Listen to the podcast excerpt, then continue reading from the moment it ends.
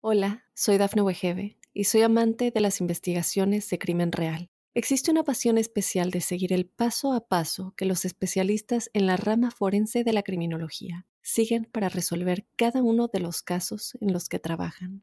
Si tú, como yo, eres una de las personas que encuentran fascinante escuchar este tipo de investigaciones, te invito a escuchar el podcast Trazos Criminales con la experta en perfilación criminal, Laura Quiñones Orquiza, en tu plataforma de audio favorita. Weddings are the celebration of all the details that make a couple perfect for each other. And you can find your perfect fit too at Indochino. Choose every detail of a custom tailored suit, from lapels to linings and more, starting at just $4.99. My bad. Shh. Sorry. Find the suit that's perfect for you. Go to Indochino.com and use code PODCAST for 10% off any purchase of $3.99 or more. That's 10% off $3.99 or more at INDOCHINO.com. Code PODCAST. The United States Border Patrol has exciting and rewarding career opportunities with the nation's largest law enforcement organization.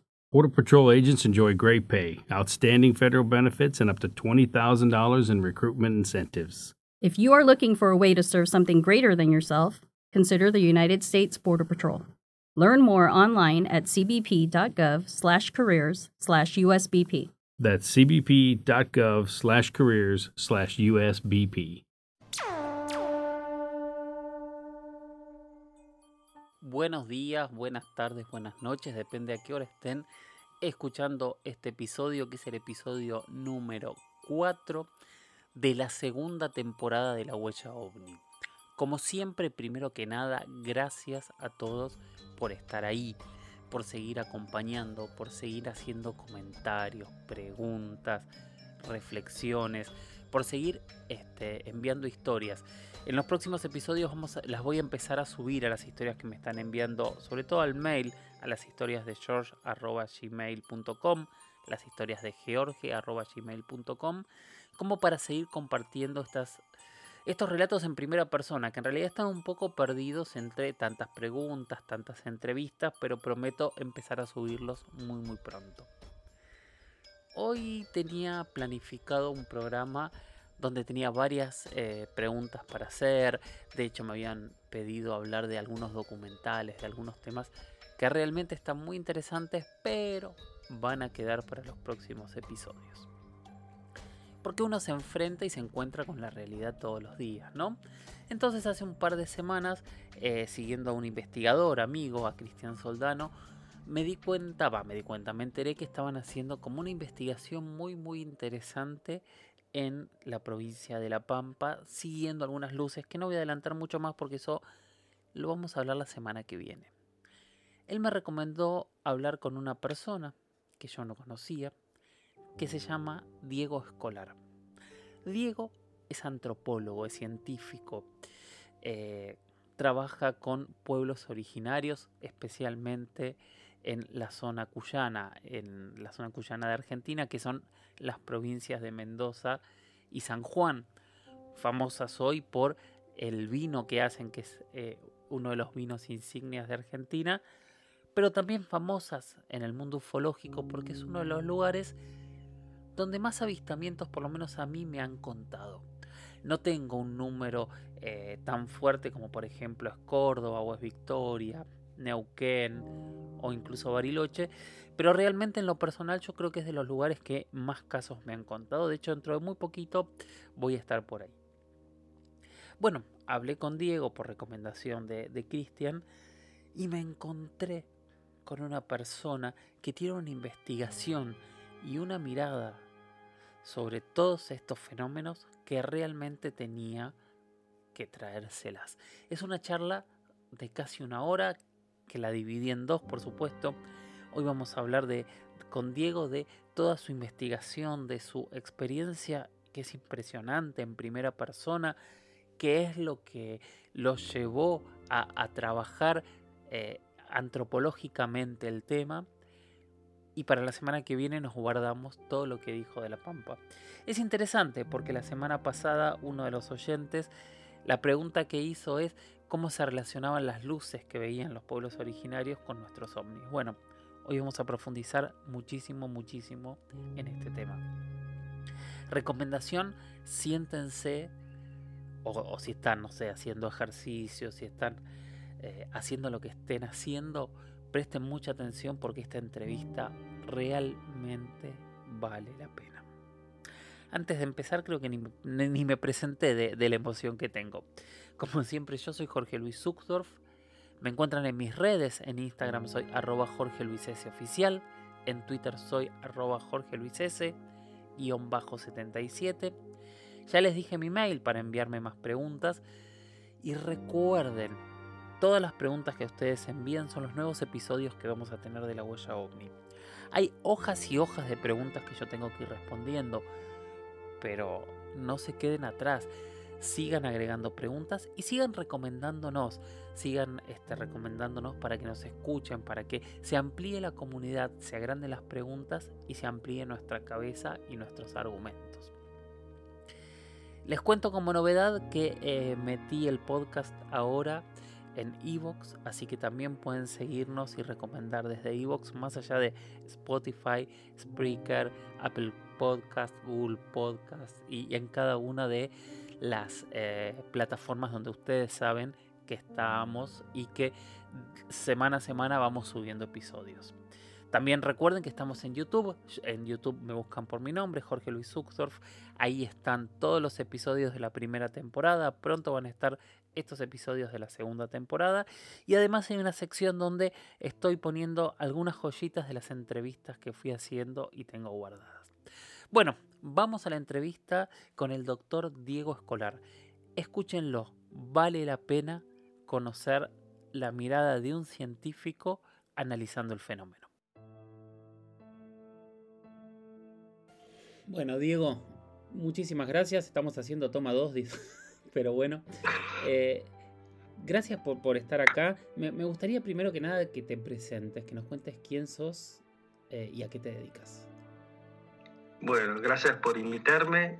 Eh, yo soy antropólogo, antropólogo sociocultural, llamémosle, es una orientación, y soy oriundo de Buenos Aires, pero vivo hace casi 20 años en Mendoza, en la región de Cuyo, en Argentina. Y como antropólogo he trabajado en San Juan y Mendoza sobre todo, eh, en otras partes del país en menor medida con comunidades indígenas, eh, especialmente los huarpes en San Juan y Mendoza. Y, también eh, a través de ese trabajo devine historiador. También hice postdoctorado en historia en, Estados Unidos y, trabajo también como historiador, lo que hoy se llama antropología histórica, ¿no? en la disciplina, eh, justamente sobre la historia eh, territorial y cultural de, de los huarpes en los últimos 250 años. Bueno, ese más o menos sería mi perfil. Y contame cómo es que te empezás a involucrar o, a interesar con, con, estos temas que eh, que, muchas veces son muy, muy difíciles de, explicar desde el método científico. Mira, eh, estos, estos temas, bueno, primero los empecé a ver en, mi trabajo de campo, justamente en, primero en San Juan, en una zona donde yo trabajaba, que es em, al pie de la cordillera de los Andes, el departamento de Calingasta, se llama, y la localidad de Barreal, específicamente. Yo trabajaba ahí con, con arrieros y, vaqueanos que van a la cordillera y que generalmente su trabajo era guiar o, atravesar la cordillera con animales y con carga. Bueno, yo, mis primeros trabajos de antropólogo fueron con ellos, eh, a caballo también en, ese contexto. Y eh, poco tiempo después empecé a trabajar el tema de las identidades huarpes que, que vi cómo resurgían estas mismas personas, en muchas de ellas una, una identificación con un pasado indígena, que, que públicamente no ocurría, o sea, supuestamente en toda esa región se habían extinguido los grupos indígenas hace 300 años, esto es lo que te decía. Pero bueno, era muy interesante cómo yo veía este proceso. E, en, ese, en eso yo transformo esta temática en el tema de mi tesis de doctorado. ¿no? Después de recibirme como licenciado en antropología, hice mi doctorado en la Universidad de Buenos Aires con una beca del CONICET, Consejo Nacional de Investigaciones Científicas y Técnicas de, Argentina. Yo para hacer ese trabajo seguí haciendo más trabajo de campo con estos grupos en, esas zonas, eh, acompañando muchas veces sus expediciones a caballo o, en los pueblos, eh, haciendo entrevistas también, pero sobre todo participando en las actividades, que es lo que un antropólogo hace en general, ¿no? Y no solo entrevista o, observa cosas, sino que vive situaciones. Bien, entre las cosas que surgía muchas veces, y no era mi tema, pero surgía a veces como asociado de, alguna manera a mi tema, eran relatos sobre eventos o cosas eh, que llamaríamos sobrenaturales. Eh, fantasmas, eh, luces malas, mm, diablos, o sea, peleas con el diablo, cosas así, ¿no? Bueno, esto que en principio me parecía algo folclórico, pero era bastante recurrente. Y yo mismo empecé, también por mi formación antropológica, a, tratar de aceptar, aunque sea la posibilidad, de que muchas de estas cosas pudieran ser cosas reales, que yo por mi estructura cultural no, las por ahí no las percibiera o no las podía entender. Bueno, en uno de estos expediciones que yo hice con, unos vaqueanos que justamente me, me, iban a llegar a mostrar un sitio arqueológico en la cordillera del Tigre, que queda ahí cerca, más cerca son como 60, 50 kilómetros. y entonces, no, disculpa que era un perro. eh, bueno, salíamos a caballo a la tardecita, tipo 8 de la noche más o menos, del pueblo, y teníamos que hacer un recorrido más o menos largo, de unos 25 kilómetros, hasta un punto que se llama la Pampa del Leoncito o, Barreal Blanco. Y bueno, es una zona muy desolada, ¿no? Que ahí hasta ese lugar no absolutamente no había nada. Ahora hay algunos lugares, pero no había absolutamente nada. Una ruta muy poco transitada. Y nosotros íbamos a veces paralelos a, la ruta o a veces por el medio de los cerros y al final agarramos parte de la ruta. Bueno, la cuestión es que no lo voy a detallar porque por ahí va para, para largo, pero en ese contexto eh, empezaron a aparecer luces extrañas, primero lejos, eh, que hacían movimientos que, que al poco rato, digamos, al principio no le dábamos importancia, yo por lo menos no, pero empezamos a ver que los movimientos eran extraños el color era extraño, hacían desplazamientos muy rectos por el piedemonte de las montañas, o sea, unas zonas muy cortadas en general por, por quebraditas, arbustos. Esto iba como por encima de eso, flotando, iba al ras del piso aparentemente. Al principio no sabíamos esto. Lo que pasa es que se fueron acercando, se hacían unos movimientos, no eran hacia nosotros, sino que eran como que cortaban nuestra dirección hacia adelante primero a unos kilómetros. Eh, bajaban de unos cerros, hacían todo un movimiento, una trayectoria, llegaban aproximadamente hasta el, el camino que estábamos siguiendo nosotros, pero mucho más adelante, y allí se apagaban. Eh, parecía que se querían prender un poquito a veces, como que quedaba un reflejo, después se apagaban e instantáneamente se volvían a prender una luz similar o la misma, eh, como 5 o 6 kilómetros más arriba en el mismo cerro de donde habían salido antes. Y volvían a hacer exactamente lo mismo. Y bueno, cada vez más cerca nuestro. Eh, bueno, a raíz de eso eh, se produce toda una secuencia de, de situaciones con estas luces que dura mucho tiempo, es muy variada, eh, digamos, yo he escrito algún trabajo sobre eso porque necesité con el tiempo, bueno, poder poner en palabras todo eso, esa experiencia. El hecho es que esas luces fueron de distintos tamaños, distintos colores, estuvieron muy cerca nuestro por momentos. Eh, y yo lo que, yo y mis compañeros, lo que percibimos era una, una clara interacción con esas luces que en su tamaño mayor llegaron a ser de más de 3 metros de diámetro y llegaron a estar a, a no más de 15 metros, 12, 15 metros nuestros. Tengo un millón de preguntas para hacerte que, te voy a ir haciendo porque me parece fantástico. Es muy loco. En el, en el episodio anterior, justamente, este podcast es de responder preguntas sabiendo, o, la gente que lo escucha sabe que yo no tengo verdades absolutas y no creo en las verdades absolutas. Cuando yo empecé a investigar estos temas tenía algunas preguntas, hoy tengo un millón de preguntas más y no tengo respuestas. O sea, siempre trato de ser honesto con esto y creo que eso es lo fascinante que tiene este tema, ¿no? O sea, yo trato, trato de correrme mucho. Bueno, una de las preguntas era justamente con, estas luces y, todo lo que eh, los pueblos originarios hablaban de estas luces. Em, yo después te voy a ir contando algunas cosas. Yo me ha tocado recorrer, he estado con los mapuches, he hecho documentales de, mitología incaica, azteca, maya, em, y, siempre voy encontrando estas cosas. Pero yo, yo, empiezo a encontrar, yo cuando leí tu relato, que lo quería cortar acá en esta parte porque me sorprendió mucho, encontré muchas coincidencias con muchos casos similares ocurridos en la zona. ¿Qué sé yo? ¿En qué zona? Eh, y en toda la zona de las cordilleras, especialmente. Ah, bien. Por ejemplo, hay un caso de 1974 que es un cantante muy famoso chileno que se llama Tito Fernández, que una luz lo persigue en el auto con cuatro testigos más, em, que fue este, en, la zona de Antofagasta. Eh, y la luz se cruza la, autopista, eh, la, ruta, y lo sigue por al lado. Y hay mucho relato que a mí me hizo acordar mucho, aparte de lo que leí en tu trabajo, que es fascinante, esa primera parte.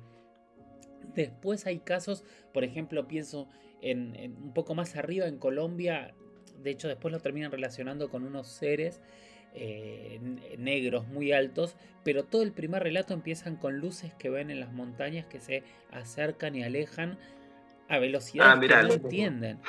Esto es en la zona De, de, la vereda del Guasimal.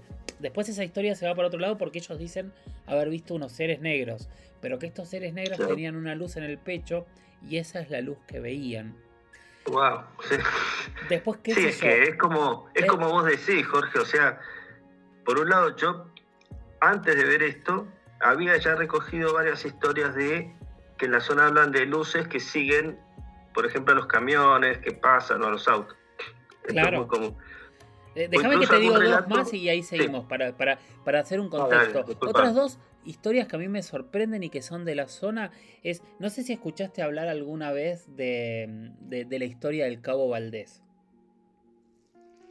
Mira, eh, un chileno, creo que, lo vi en un documental justamente, pero mucho después de mi experiencia. Claro. eso no, lo sabía. Porque otra vez es también década del 70, cordillera en la pampa de Yucuma, en, del lado chileno, está este grupo de, militares y ven una luz arriba. También la historia después se va a que después él termina abducido o desaparece y después lo encuentran. Pero todo el Aparece con, con pelo, sí, con. Pero todo el primer relato todo el primer relato es muy parecido también. Es una luz que empieza a jugar con ellos. Sí, sí, eso es lo más loco, es la, interacción que yo llamo que a nosotros, como escribo ahí, trato de ser muy detallado, porque realmente recordaba y recuerdo muchos detalles. Eh, nos seguía las huellas que dejábamos con los caballos, eh, se acercaban y se alejaban, eh, nos iluminaban, cambiaban de color. fue, fue muy clara la interacción con nosotros y eso es lo que más me choqueó. Eh, la interacción y ver varios patrones de movimiento que no se puede escribir de otra manera que patrones inteligentes.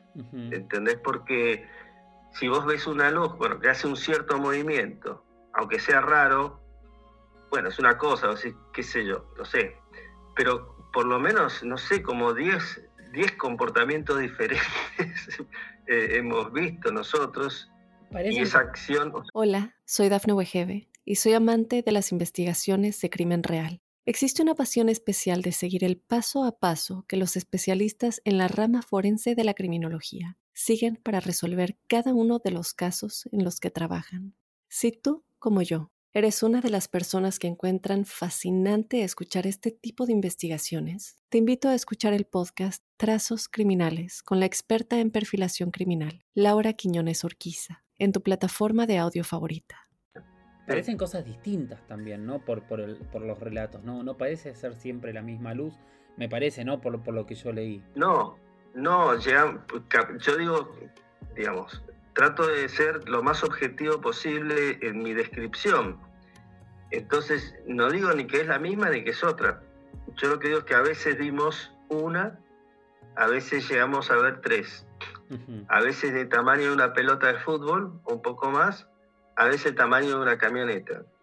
Eh, en general iban flotando sobre el piso, calculo que a 40 centímetros más o menos, eh, un poquito menos, y también las hemos visto salir volando y desaparecer en el cielo con una estela roja. Después las hemos, visto una que venía volando hacia nosotros desde muy lejos, a la altura de nuestras cabezas, arriba del caballo, o sea, ya una altura mayor, y que pasó por nosotros, atravesó nuestras cabezas, vino hasta, hasta que pasó.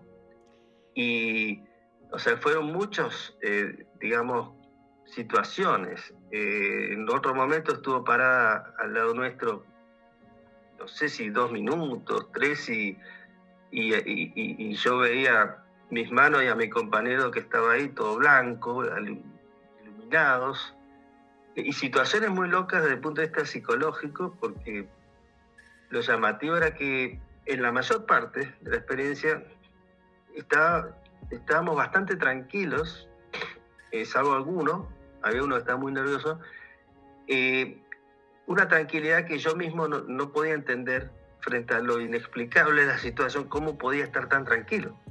Y, eso duró más de dos horas. Que justo más de dos horas duró todo. No, es una locura. Pero justo esa es la pregunta que yo te quería hacer. ¿Alguien de tus compañeros, alguien tal vez este, de, la zona había vivido alguna situación similar de los que estaban con vos en ese momento? No, por lo que ellos dijeron, no habían vivido, pero sí, y de hecho veníamos hablando de eso, porque venían contando de las luces que se veían en la zona, en, la cabalgata, digamos, antes, eh, porque hasta que vimos eso habrá pasado un poco más de una hora de marcha, o una hora y media, no sé cuánto, y, uno de los temas que se veníamos comentando era eso, y yo tengo una entrevista con una viejita que, era informante mía que una semana antes me contó de eso y, dándome mucho detalle, que cosas que antes yo no sabía tanto. Y fue una semana antes de... Después descubrí que tenía esa entrevista, no me acordaba, donde ella describía las luces y decía cosas respecto de esas luces, ¿no? Algunas cosas. ¿Y cómo te confrontó em, esto a vos como, como, como científico? ¿Cómo, qué, ¿Qué pasa cuando te encontrás con algo así? ¿Cómo, cómo le buscas explicación o cómo buscas eh, meterlo dentro de un marco que de hecho es lo que terminaste haciendo, ¿no? Pero ¿cómo lo metes dentro de un marco racionalista? Mirá, eh, es muy difícil em, porque, y esto tiene que ver también con la historia de la antropología, que si bien, eh, por un lado, la antropología tuvo en sus tradiciones una apertura, hacia la diferencia radical, cultural, digamos, ¿no? Eh, incluso algún antropólogo, no muchos, habían dado cuenta alguna vez de un hecho inexplicable, ¿no? En sus textos, en, sus libros, pero eh, siempre la, tendencia es a buscarle una explicación social a los fenómenos sobrenaturales. Y bueno, eh, se cuidan de decir no, esto no existe, sino tratan tratamos de interpretarlo como una manifestación cultural, social de, de, otra cosa que no es un, un objeto eh, inexplicable en sí mismo, ¿no? sino que hay algún tipo de, de, lente cultural que hace ver esas cosas. Entonces, eh, en mi caso fue muy difícil porque yo no tuve cómo eh, explicarme a mí mismo, o sea, era tan evidente, tan concreto lo que, lo que nos pasó, que a mí me pegó una bofetada, digamos. O sea, yo no tenía cómo hacer una explicación sociológica o antropológica de ese tipo sobre esto. No podía decir que era una creencia, ni siquiera que sugestión o un trance, cualquier cosa, pues no había manera. Entonces, ¿qué hice? No lo hice inmediatamente porque en realidad tampoco era mi tema específico esto. Eh, cuando pude hacerlo, eh, digo, bueno, ¿cómo abordo esto? Lo abordé parándome en, mi disciplina, digamos, en la metodología eh, antropológica básica, que es la etnografía, que es esta idea de dar cuenta de esas realidades culturales distintas, pero a la vez que involucra el método de, del trabajo de campo, ¿no? de que lo que sucede en el trabajo de campo eh, eh, etnográfico que hacemos nosotros, eh, lo tenemos que tomar en serio. O sea, es como que nuestra principal fuente de información es lo que nosotros experimentamos y vemos en el trabajo de campo. Bueno, esto que valida, hay, bueno, libros durante 100 años tratando de discutir esta situación y cómo se implica la subjetividad en el campo y todas esas cosas, pero es lo que le da autoridad al conocimiento antropológico. Y una de esas situaciones que se describen como parte del método es dar cuenta de las cosas que suceden y experimentan nuestros informantes y, nosotros mismos con ellos, aunque no entendamos qué son, aunque no, no tengamos explicación alguna para eso. Claro, esto en general aplica a, situaciones sociales, culturales, ¿no? bueno, hay una práctica, una costumbre que para nosotros es absolutamente irracional y, no entra dentro de nuestro modelo explicativo, no hay que dejarla de lado. Al contrario, tenemos que registrar todo lo que podemos, aunque no entendamos nada, para ir tratando de entender con el tiempo. Si es, ¿Por qué? Sobre todo porque si eso es importante para los sujetos con los que trabajamos, sí. aunque para nosotros no lo sea. Bueno, ahora, en este caso, yo digo, bueno, también hay, di cuenta de esta experiencia como un dato de campo, de mi trabajo de campo. Digo, bueno, no puedo dejar de lado, digamos, si yo dejara de lado esto, no lo registrara, no lo describiera, no lo pensara, no, lo escribiera como producto de mi trabajo, estaría engañando a, la comunidad científica, ¿entendés? O, sea, estaría falseando, estaría, no estaría siguiendo mi método. Claro, eso es muy complicado porque a la vez escribirlo, dar cuenta de eso, te expone a que muchos digan, pero este, este flaco está loco. O, ¿qué está diciendo? ¿Por qué? Porque no está validado como real este tipo de cosas en la disciplina, ni, en otras disciplinas, ¿no? Está, es un tema casi tabú. Entonces yo estaba en una disyuntiva. Si digo, por ahí me desprestigio o alguien puede decir, este tipo no está trabajando bien, le pasa algo. Si no lo digo, o si hago como que no existió esa situación, soy un muy mal antropólogo también. Entonces, la espada y la pared. Desde el punto de vista científico, de nuestra disciplina, pues la ciencia tiene, no hay un solo en realidad método científico. Eh, ser científico era dar cuenta de esto aunque no supiera qué carajo era. Entonces, bueno, yo me paré ahí para tratar de hacer lo que un antropólogo haría, que es una descripción lo más profunda y minuciosa posible de la experiencia y tratar de analizarla en el contexto cultural en el que ocurrió, pero también según la experiencia personal del, investigador. Y eso es lo que traté de hacer. ¿Y cómo te fue? ¿Qué te dijeron? ¿Cuál fue eh, la, reacción de la comunidad ante este trabajo? Eh, mira, todavía no lo dimensioné del todo, aunque pasó mucho tiempo, es porque, por un lado, inicialmente sentí cierta indiferencia o, a ver, te lo voy a graficar de otra manera. Yo casi no hablaba de esto, por ejemplo, escribí finalmente dos papers científicos que fueron, que eso fue bastante raro porque fueron aceptados eh, por un comité de revisores anónimo, como se hace en revista científica, y fue publicado.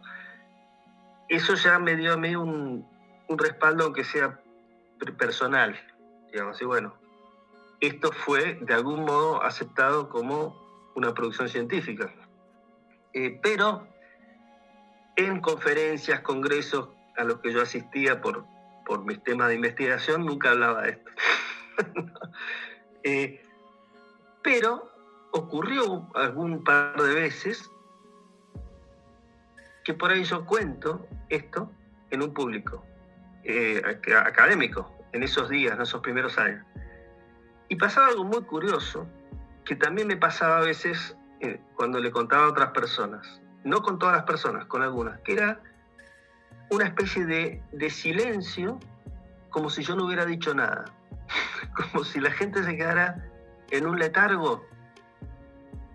Y bueno, pensarán, este chabón está loco y, le daría vergüenza, no sé, eh, que yo dijera eso, pero era más bien como no poder asimilar que un tipo supuestamente para ellos serio, en su trabajo, que hace la carrera de, eh, de golpe estuviera hablando como algo real y no como una creencia, como una cuestión cultural, de, de esto, de este tipo de cosas, y habiéndolo experimentado en forma directa. Entonces, en algunas personas yo vi, se produce una especie de, shock, por así decirlo, de, bueno, de no saber, que es muy parecido a lo que me ha pasado a mí y a otros en una experiencia directa, a veces, que uno se queda como boquiabierto, como así, como suspendido. Eh, bueno, eso me pasaba, eh, pero también con el tiempo vi que esos trabajos habían sido leídos o habían circulado por audiencias que yo no imaginaba en otros países, por gente que está en otros temas, eh, por ejemplo, gente que está en temas de religión o, temas de ufología eso, ¿no? O sea, como que esto había circulado también por otros carriles. Y eso me fue enterando mucho tiempo después, porque por ahí algún autor me citaba o citaba parte de este trabajo en su libro, o porque alguien había hecho un seminario, y también em, empezaron a darle cabida en algunos eh, seminarios o materias de antropología en algunas universidades, ¿no? como, como algo muy radical desde el punto de vista del trabajo de campo, ¿no? como si, bueno, un extremo. Hola, soy Dafne Wegebe y soy amante de las investigaciones de crimen real. Existe una pasión especial de seguir el paso a paso que los especialistas en la rama forense de la criminología siguen para resolver cada uno de los casos en los que trabajan. Si tú, como yo, eres una de las personas que encuentran fascinante escuchar este tipo de investigaciones, te invito a escuchar el podcast Trazos Criminales con la experta en perfilación criminal, Laura Quiñones Orquiza, en tu plataforma de audio favorita. A mí, más allá del trabajo de campo, pues, el, texto que me pasaste, que no sé cuál de, los que publicaste es, lo que más me gustó es el diálogo que tenés con diferentes antropólogos y, sociólogos clásicos sobre el planteo de lo sobrenatural y, cómo dejás expuestos a muchos que dicen no porque no y cómo planteás como muchos abren la posibilidad a cuestiones que al día de hoy son inexplicables. Me pareció brillante ese diálogo, ese ida y vuelta de decir, mirá, no soy yo. Toda la comunidad está preguntándose eh, si existen o no existen estas cosas. Y eso me lleva a algo que yo, la verdad que, es la pregunta que te quiero hacer. Yo soy, a mí me gusta mucho la historia, por mis documentales me he metido a a estudiar y a, contar muchas de estas cosas. Y yo soy un convencido que por algún motivo que hasta el día de hoy no termino de entender, seguramente vos sí, el ser humano como sociedad se tiene que mover con verdades absolutas. Y es capaz de verdad, de matar por esas verdades absolutas. Que por ahí 15 días después cambia el paradigma y en el nuevo paradigma todos vamos a matar por la nueva verdad. Como el otro. Sí, sí, sí, sí, sí, tenés razón. Sí, y estas cosas rompen con nuestra verdad absoluta de hoy. Sí, sí, por eso uno se siente en el, en el aire, cuando, digamos, yo creo que hay una barrera psicológica, por llamarlo de alguna manera, que nos hace necesitar cierto asidero absoluto, como decís vos, de las cosas. ¿no? Como decir, bueno, podés dudar de esto, del otro, pero hay ciertos pilares donde uno tiene que sentirse que hay algo real y seguro y, incuestionable. Entonces, eh, tal vez sea una cuestión psicológica humana, eh, pero este tipo de cosas, a mí lo que me ocurrió en ese momento, y, llegó un punto que me asusté un poco, de sentir que mi cabeza explotaba, que, que, que se ponía en tela de juicio muchos de esos pilares que para mí, por más apertura que yo tuviera, eran necesarios para, para existir. Entonces, de golpe, la realidad pasó, pasé a sentir que la realidad podía ser cualquier cosa. Y entonces, ¿qué pasaba con mis teorías, con todo lo que yo había estudiado, con mis objetos de estudio, con mis ideologías, con mis relaciones familiares, con mis memorias, mis recuerdos? ¿De qué, ¿Qué pasaba con todo eso? Entonces es muy fuerte esa sensación, para mí fue muy fuerte y te vuelvo a repetir, porque y yo había visto un par de cosas antes, pero en mi vida creo que dos veces, me acuerdo, una cuando era chico y otra una semana antes de esto, que esa sí para mí relación. Pero había sido cosas eh, pasajeras, también fueron muy fuertes viéndolo con el tiempo, pero fue algo que dura, no sé, un minuto, ¿entendés? Y, que está lejos mío.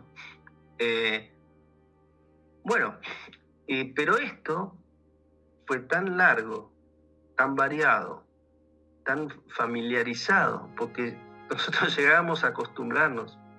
Era muy especial, o sea, nosotros llegamos a acostumbrarnos a la presencia de esas luces y lo que hacían ya como si fuera un fenómeno conocido. Eh, y yo mismo tenía que preguntarme a mí mismo, pero pará, si hace unos minutos que estamos con esto, nunca en mi vida nos pasó y ya, ya uno lo da por... familiar. ¿Entendés? Lo incorporás. Bueno, no sé a qué voy, pero... Em, bueno, e, eso, eso para mí fue muy choqueante, eso.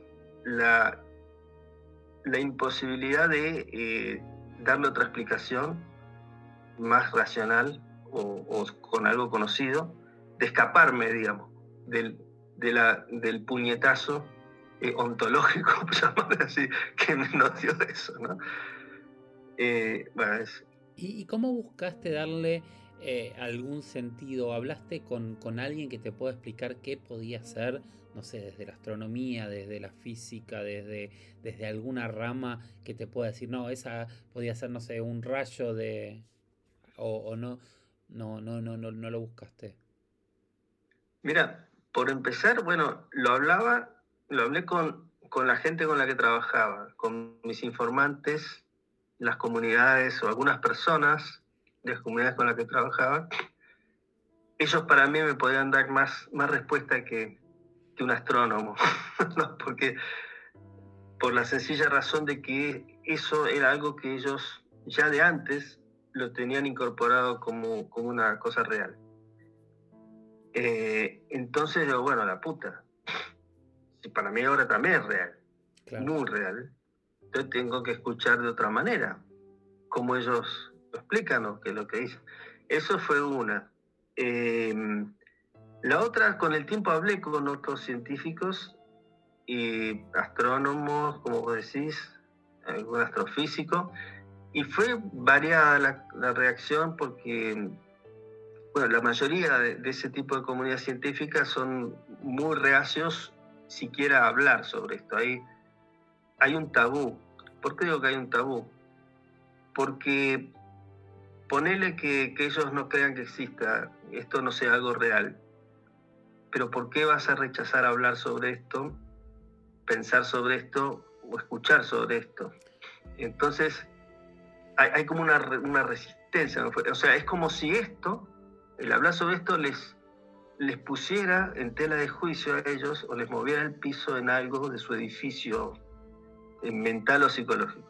Entonces, eso, eso es lo que percibí, ¿no? O sea, porque, digamos, una cosa es el escepticismo es una actitud científica normal y, lógica, que todos lo somos los científicos de alguna manera, que significa no, creer lo primero que uno ve, sino tamizarlo, o oye, sino tamizarlo por la teoría, el método, etcétera, etcétera, etcétera. Pero otra cosa es un, escepticismo, digamos, no un escepticismo, sino una negación total a eh, escuchar o aceptar eh, testimonios o eh, visiones directas de ellos mismos sobre cosas que no pueden explicar. O sea, un científico, si ve o sabe de, hay indicios de, o datos de fenómenos que no lo puedes explicar, la actitud científica no es negarlo y no investigarlo. La actitud científica es, bueno, a ver cómo se puede investigar esto, a ver si sabemos algo más o demostramos que, esto no es cierto. Entonces, eso es una actitud científica. Totalmente, pero Entonces yo veo... No, te decía que justo es eso, es, eso que te decía yo, yo veo en gran parte de la comunidad científica una actitud, un negacionismo dogmático a muchos fenómenos que mucha gente ha experimentado, incluso científicos. Entonces esto es lo más loco, porque algunos en las charlas me terminaban admitiendo que ellos también habían visto algo, parte de algo parecido a lo que yo había visto, pero terminaban diciendo que como ellos no lo podían explicar, hacían como que no existía. Claro. Bueno, hace dos, tres semanas, eh, hace tres podcasts atrás, eh, puse una entrevista con un astrónomo mexicano que es parte del Colegio de Astrónomos. Es uno de los astrónomos más importantes de México hablando de estos temas. Y, fue súper interesante todo lo que decía, porque lo que decía es, a ver, que la ciencia no lo haya podido explicar no significa que no exista, que es lo que termina pasando muchas veces, y ahí es donde yo lo tomo a esto de la verdad absoluta. Muchas veces la ciencia, que creo que es una cuestión humana, se termina, eh, se termina este, pareciendo a las otras verdades absolutas que tuvimos antes, sea el rey, sea la naturaleza, sean los dioses, y terminamos diciendo... Sí, una religión, a una religión, un dogma religioso. Exactamente. Y, no poder hablar o no preguntarnos de las cosas que no existen es un problema.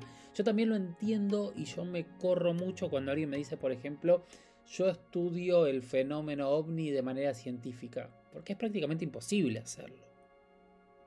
No, o qué significa porque mucha gente dice, usa la palabra ciencia, ¿no? O sea, mucha gente dice, yo hago un estudio científico de, y yo solo creo en la ciencia, pero hay que ver qué idea tienen de lo que es la ciencia método científico.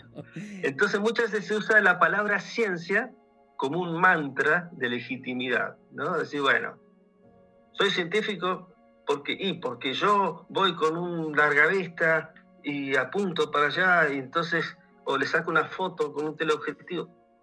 Eso en sí mismo no es ni más o menos científico que cualquier otra cosa. Entonces, bueno, eh, ahí están las cosas, ¿no? Y, para mí científico, por ejemplo, la manera en que desarrollo, por suponete desde mi disciplina, mi trabajo de campo con, con la gente y ahí puedo tener eventualmente esa experiencia, ¿no? Pero no es, no lo hace más científico si yo lo registro de tal manera o lo mido, estaría bueno. No es lo que yo puedo hacer en esa situación, porque estoy viviendo con esa gente en el terreno. No, no tuve tiempo de montar un, un radar. y capaz si lo hubiera hecho no aparecía nada.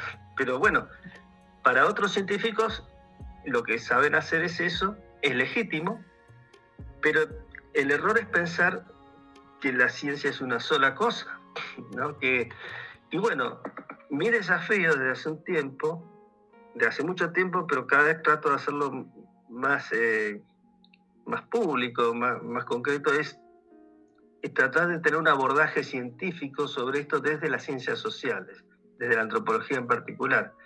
O sea, en, en, lo, que es, lo que hay de interacción humana con esto y incluso la condición de esto como yo ya no lo considero un objeto solamente, yo creo que tiene propiedades de subjetividad. Entonces, mi hipótesis es que hay que considerarlos como posibles, es muy loco, sujetos, subjetividades de algún tipo. y la relación con lo humano. Me interesa, bueno, ¿qué, ¿por qué hay interacción? ¿Por qué lo vemos o no? ¿Por qué pasa lo que pasa con, con eso? Porque yo tuve un par de experiencias más posteriormente Una de ellas, tan grande, y no igual, pero tan grande como esto, eh, como 10 años después, en otro lugar de la región. Eh, y eso entonces me abrió más, muchas más preguntas en mi cabeza que si, bueno, pero ¿qué pasa? Porque hay personas que, y en mis entrevistas me pasaba lo mismo, había gente que cotidianamente casi veía cosas eh, en el campo donde yo estaba y tal vez un vecino que estaba a 5 kilómetros nunca había visto nada. Y decía que eran mentiras, que eran... Entonces, ¿por qué? Bueno, entonces son todas preguntas, como decimos, pero entonces mi idea es cómo abordar esto desde mi disciplina.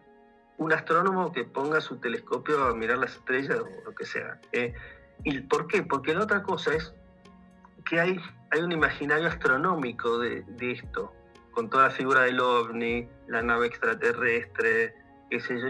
Yo no digo capaz que son extraterrestres, qué sé yo, pero no, yo no asumo nada de eso. Trato de no ponerle ninguna definición a él, porque ahí está el peligro de yo estar trasladando mis presupuestos, mis prejuicios, mis teorías. Entonces digo, bueno, no. Y en ese artículo que vos leíste, mi esfuerzo principal fue nunca nombrar esto. me di cuenta, me di cuenta. y bueno, pero, pero eso es por mi postura científica, y sí, desde mi disciplina, bueno, no categorizarlo desde mis categorías. Justo, justo la pregunta que te iba a hacer era eso, ¿qué pensabas que era? Pero ya con esta respuesta está más que claro. A mí me pasa algo en lo que vos decís en ese sentido y que coincido plenamente. Es, yo siempre planteo y digo que los ovnis existen. No tengo dudas en, esto que yo digo, yo planteo de, yo no trato de dar verdades absolutas, trato que la gente pueda sacar sus conclusiones y es esto de acercar preguntas. Pero sí dentro de las cosas que yo planteo como supuestos seguros es que los ovnis existen. ¿Por qué? Porque hay millones de testigos, porque los países los investigan, porque hasta Estados Unidos lo, hizo público el año pasado, con pilotos diciendo algo que decías vos también, es, eh, no sabemos qué son, son rápidos, no sabemos cómo vuelan, pero por sobre todo los pilotos te decían son inteligentes, vuelan a voluntad. Eh, entonces, todo esto nos plantea que el fenómeno ovni como tal, objeto volador no identificado, que hay objetos que están en el cielo y vuelan, es una realidad. No hay una sola prueba para saber qué son, por lo menos para mí desde, el punto, desde mi punto de vista es, escucho quien dice que son extraterrestres, escucho quien dice que son de otras dimensiones, he hablado con un montón de físicos para ver si puedo entender si pueden existir otras dimensiones donde haya una especie de, mundo paralelo. Eh, si son debajo de la Tierra, si son tecnologías que no conocemos, si son evoluciones de, del propio planeta que no entendemos, si son dioses. O sea, son cientos de preguntas. Yo recuerdo hace dos años, tres años antes de la pandemia, estuve en Cutralcó y me fui a, un, a, una de, uno de los, de los parajes alejados donde vivían un, par de familias mapuches. Nos pusimos a conversar y en medio de la conversación el, el líder de la comunidad nos decía, nosotros entendemos que para ustedes esto es, eh, Ustedes a esto le llaman ovnis, dicen. Nosotros les decimos dioses y en nuestros relatos, estas luces que están volando alrededor nuestro, si van a, nuestra, a, nuestro folclore y nuestra mitología, está desde el principio y para nosotros es algo natural y normal. Y, y, otra vez, cuando vas a las, grandes religiones, también ocurre lo mismo. ¿Por qué siempre los... Y esto es algo que a mí me llama la atención. ¿Por qué siempre los dioses están en las estrellas? Y bajan a la tierra. Eso, digamos, yo concuerdo con vos, creo que en casi todo, no sé, eh, sobre todo, bueno, los ovnis, si vamos a hablar como esos objetos, esas cosas que vuelan por ahí, que pueden ser luminosas, eh, o o un objeto duro, eso ya no lo sé. Para mí no tengo duda que existen, porque lo que yo he visto entra dentro de eso, entra perfectamente dentro de la categoría del, ovni, eh, y los vi antes, los vi después, y después de estas experiencias llevé un registro anotado todas las veces que los vi de lejos, y por lo menos entre 25 y 30 veces. claro, entonces Sí, y, dos veces muy, muy cerca. Y los he visto en el cielo, muy lejos, como el típico ovni, pero eh, también los he visto en la Tierra. Entonces, em, lo que yo trato de no, de no emitir un juicio es si es un ser extraterrestre, si es un... Son hipótesis, como muchas otras, pero que hacen lo que hacen y están donde están y, están desde siempre o desde hace mucho tiempo porque también vengo investigando registros históricos donde yo he detectado relatos sobre lo mismo. No estoy haciendo toda una compilación, un análisis de eso de principios del siglo XX, o sea, mucho antes de que existiera la teoría de los ovnis y todo eso. Eh, y en otras tradiciones, como vos decís, también hay relatos muy semejantes. Eh, lo que pasa es que se han mezclado siempre con la religión.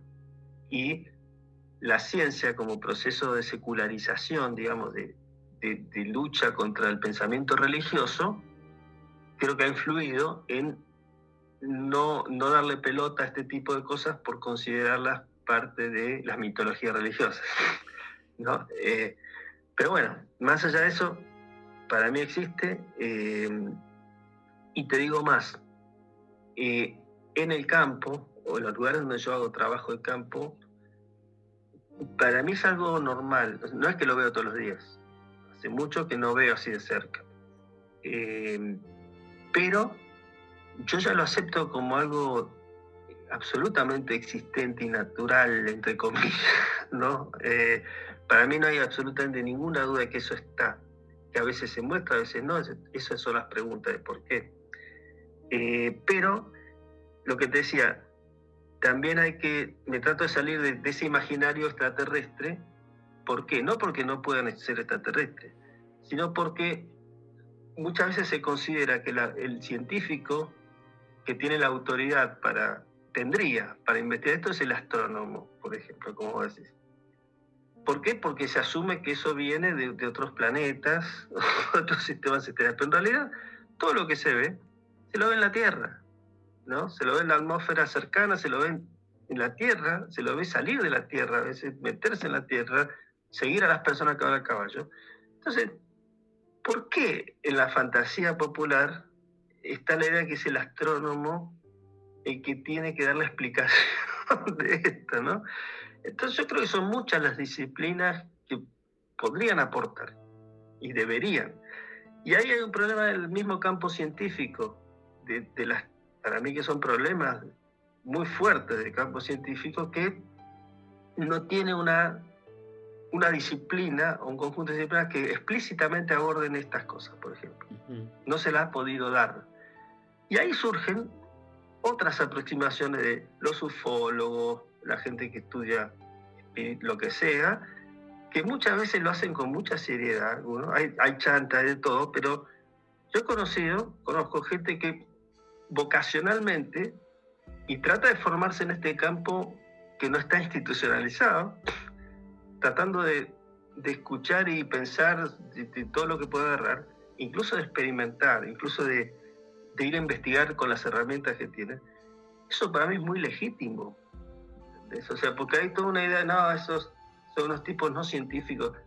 Si la ciencia no se ha dado un espacio para eso, es legítimo que otras personas como puedan traten de construir un saber sobre eso, un conocimiento. Entonces, yo ahí entonces trato de abrir mi, diálogo, mi lectura también a, esos campos, tratando de tamizar, bueno, qué, cosa me parece razonable, qué no.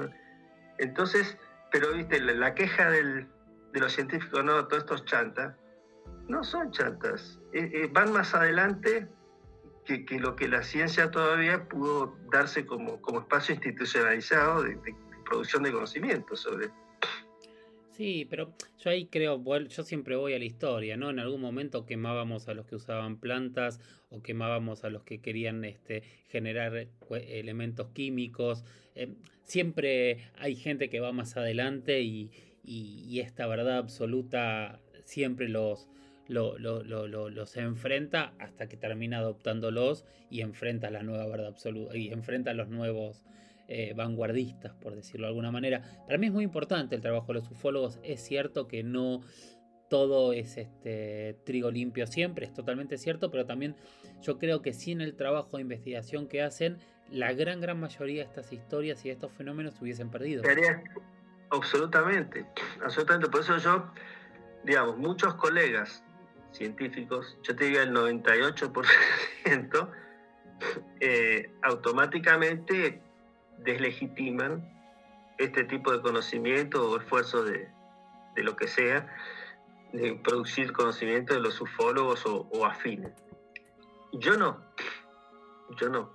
Lo cual no quiere decir creer cualquier cosa que se diga, pues tampoco lo creo de la ciencia. Pues no creo que cualquier científico dice.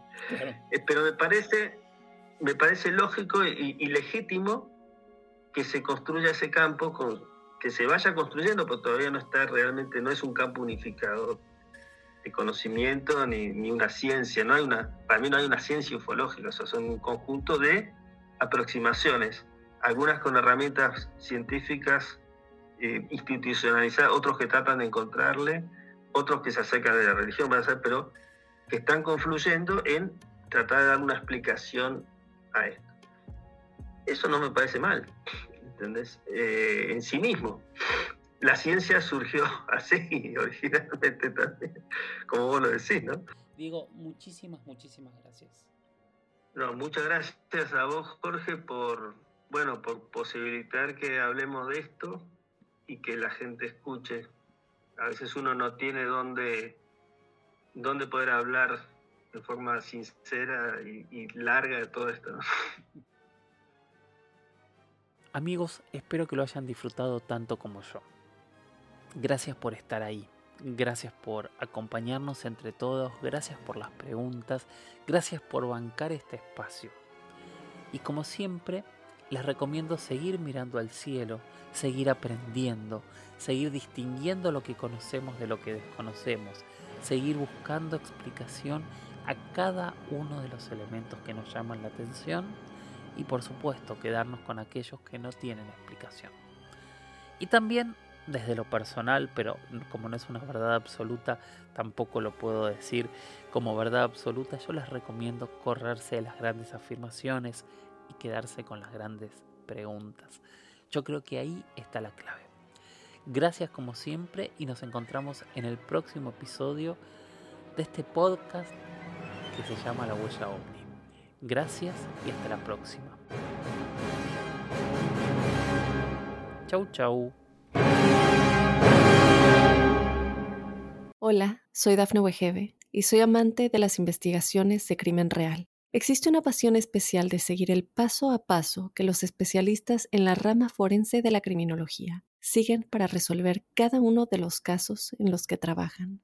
Si tú, como yo, eres una de las personas que encuentran fascinante escuchar este tipo de investigaciones, te invito a escuchar el podcast Trazos Criminales con la experta en perfilación criminal, Laura Quiñones Orquiza en tu plataforma de audio favorita.